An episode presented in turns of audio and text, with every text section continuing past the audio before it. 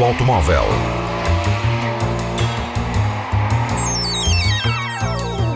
A tecnologia, a análise, as novidades do setor estão na Antena 1 Madeira.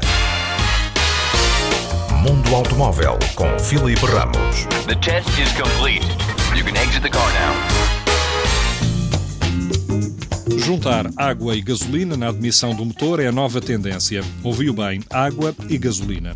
A tecnologia foi estreada pela BMW no modelo M4 GTS, mas já tinha sido utilizada nos anos 60 pela americana Oldsmobile.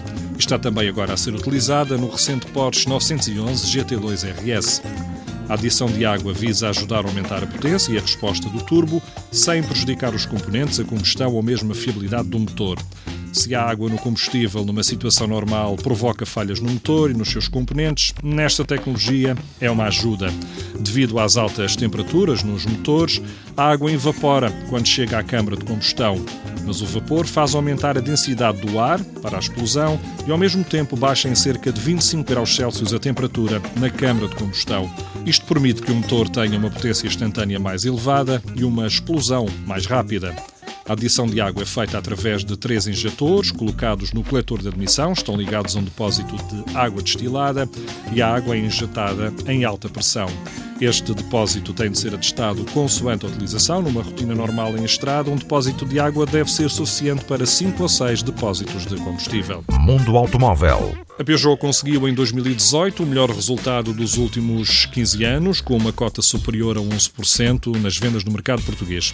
A Peugeot comercializou 22.980 veículos de passageiros e 6.682 comerciais ligeiros.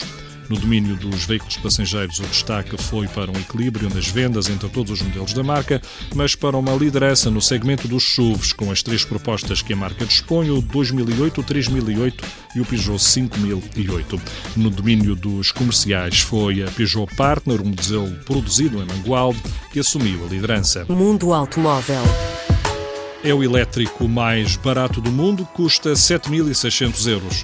Vai ser comercializado na China. O preço é conseguido devido aos apoios governamentais na tentativa de fomentar os carros elétricos para reduzir a poluição nas cidades chinesas.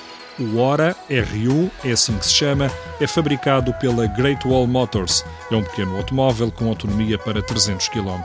Um pequeno citadino de quatro portas com um motor de apenas 47 cavalos que atinge velocidades máximas de 100 km h A bateria de 35 kW permite cerca de 300 km de autonomia.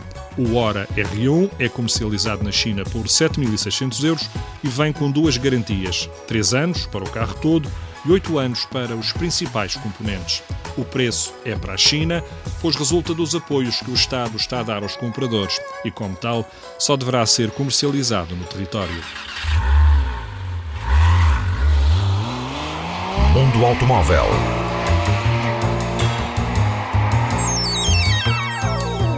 A tecnologia, a análise, as novidades do setor estão na Antena 1 Madeira.